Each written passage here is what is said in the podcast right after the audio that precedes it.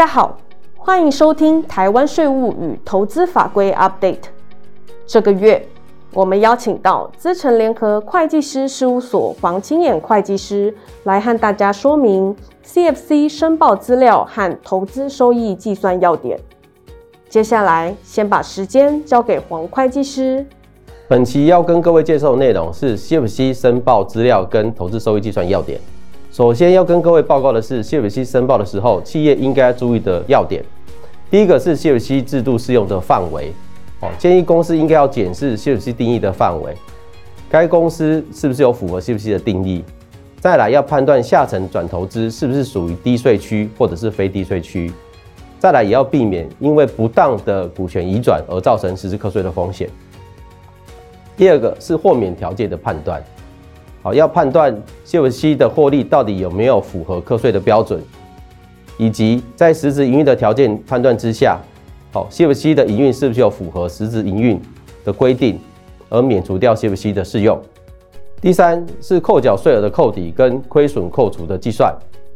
谢夫西配发的股利及扣缴税额应在五年之内自认列该投资收益年度的应纳税额中扣除。而 CFC 的亏损呢，是在完成申报之后的次年度开始的十年内可以扣除。CFC 的影响数是属于财报上要表达的事项，所以金额的正确性及相关税务策略的及时性，都建议公司应该要及时的管理。接下来我们会用议题式的方式跟各位做说明。第一个是申报揭露及应检视资讯的义务，如图示，如果大陆公司分配股利给 BBI 公司。并于同一年度汇回甲公司，那甲公司是否需申报揭露 CFC？BVI 公司是否需出具经会计师签证的财报呢？结论是，甲公司当年度仍需申报揭露 CFC 相关资讯，因为 CFC 当年度的盈余是以 CFC 税后净利为基础，非低税区所分配的股利仅是调整项之一，尚无法确认 CFC。除了该股利外，账上是否有其他的所得？所以仍需提示会计师签证财报或其他的替代文具。接下来，如果是 CFC 公司符合豁免条件，包含的实质营运活动跟微量门槛，是否仍需出具会计师签证的财报？那实质营运活动的规定跟微量门槛，请看画面中中间的方格内的内容。若 CFC 没有出具财报，无法确认其 CFC 当年度的盈余是否在七百万以下。若是因实质营运活动而豁免，也需要确认其被动所得是否低于百分之十。所以结论是仍需出具会计查核签证的财报。我们虽然可以用其他文具来代替财报，但需要经过稽征机关的确认，不确定性相对比较高，所以建议仍该以财报为准。尤其当 CFC 为亏损的时候，使用会计师查签的财报。才可以避免影响未来亏损扣抵的资格。那这一页要跟各位说明的是，如果 CFC 于年度中清算的时候，那申报书表是否仍应揭露 CFC 的资讯？是否仍需要出具经会计签证的财报？那我们分为两种状况。第一个，如果是在民国一百一十二年中清算的话，由于一百一十二年十二月三十一号该 CFC 已经不存在了。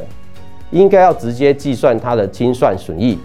好，并依据相关法规取得相关凭证，那就无需要揭露 CFC 的资讯，也无需出具财报。第二个状况，如果是在一百一十三年以后才进行 CFC 的清算的时候，那 CFC 的揭露应该如何处理？在计算清算损益的时候，应该要考量 CFC 以前年度已经认列的盈余。所以呢，应该要依据申报书表的要求揭露相关的资讯。第二个，是否需要出具财报？答案是不需要，只需要依据相关法规取得投资收益相关的凭证即可。那接下来要跟各位说明 CFC 微量门槛的议题。今天如果国内的甲公司持有三家 CFC，那三家 CFC 的获利能力分别为：第一家 CFC 一，它是亏损两百万。CFC 二跟三都是有获利五百万元。第一，全部 CFC 当年度盈余合计数为八百万元，已经超过七百万的门槛。第二，当年度个别盈余三家公司均未超过七百万，那答案是第一个 CFC 一，因为当年度为亏损，好，所以免予认列相关的投资收益。但是 CFC 二跟三虽然它个别盈余都在七百万以下，但是因为全部 CFC 的盈余合计已经超过七百万元，所以甲公司仍应依据 CFC 相关的规定认列 CFC 二跟 CFC 三的投资收益。那接下来为上一题的衍生题，一样是国内的甲公司持有三家 CFC 公司，只是获利的能力做一些调整。CFC 一它亏损为八百万，CFC 二有盈余一千万元，CFC 三也盈余四百万。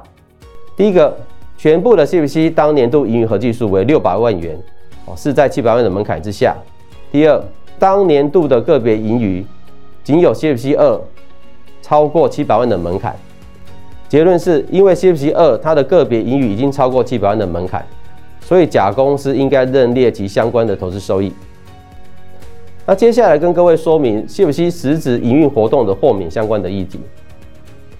国内甲公司只有一家香港的 A 公司，A 公司在香港只有一名员工，承租宿舍供该员工住宿以及办公，处理进出口报关事宜。那 A 公司是否符合实质营运活动呢？那我们依据相关的要点呢，我们要检视的条件有三项。第一项，受控外国企业于设立登记地，如果仅登载邮政信箱或雇佣秘书公司或信托业者委派人员担任其行政工作，这样是属于没有实质营运活动。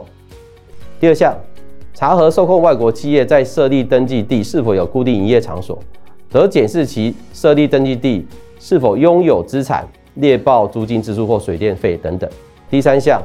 受查受控外国企业在设立登记地是否雇佣员工于当地实质经营业务，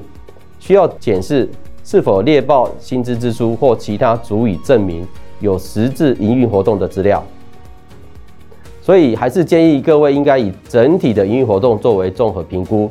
纵使满足 CFC 的形式要件。人应该要留意有移转定价或其他的反避税的议题。那接下来是要跟各位说明应认列的 CFC 投资收益的相关计算。国内甲公司和其持有的 A 公司，若其一方当年度为亏损，另外一方为获利，那甲公司和认列 A 公司的 CFC 的投资收益是否可以盈亏互抵？好，那底下我们的表格就有依据不同的情形来做说明。第一种状况为，如果今天甲公司为亏损，而 A 公司为获利的话，因为甲公司需要认列 CFC A 公司的投资收益，所以该投资收益当然可以扣抵甲公司的亏损。另一种状况为，如果甲公司为获利，而 A 公司为亏损，因为 CFC A 公司为亏损，所以呢，它只能够扣抵该公司未来十年的 CFC 的所得，而无法立即呢扣除掉 A 公司的获利。最后需要提醒，CFC A 公司仍需经过会计师查核签证，才可以享有亏损扣抵十年的租税优惠。接下来是 CFC 亏损扣除的议题，如下所述，国内甲公司百分之百持有一家 CFC 股权三年，第一年跟第二年该 CFC 核定为亏损分别为一百万元及三百万元，第三年该 CFC 当年度盈余为四百万，请问该 CFC 亏损扣除应该如何计算？虽然第三年 CFC 当年度盈余在七百万元以下，免依所得税法四十三条之三规定课税，但第一年及第二年的各期亏损，倘经稽征机关核定，仍应自 CFC 第三年的盈余中扣除。最后要建议企业应该重新检视转投资跟营运分配的管理。那我们有列了三个大项的议题，包含了投资收益、CFC 的规定跟未来的全球对立税负，我们都应该要做一些合理的因应。在 CFC 申报的话，其实要特别强调金额的正确性及资讯的及时性，所以建议公司应该尽早应应。最后建议企业应该全面检视对转投资跟盈余分配的管理现状，以充分因应整体税务环境的变化。谢谢大家的收听，也欢迎大家到 PWC 台湾 YouTube 频道观赏影片，或订阅 Podcast 频道，及时取得最新资讯。我们下个月空中再会。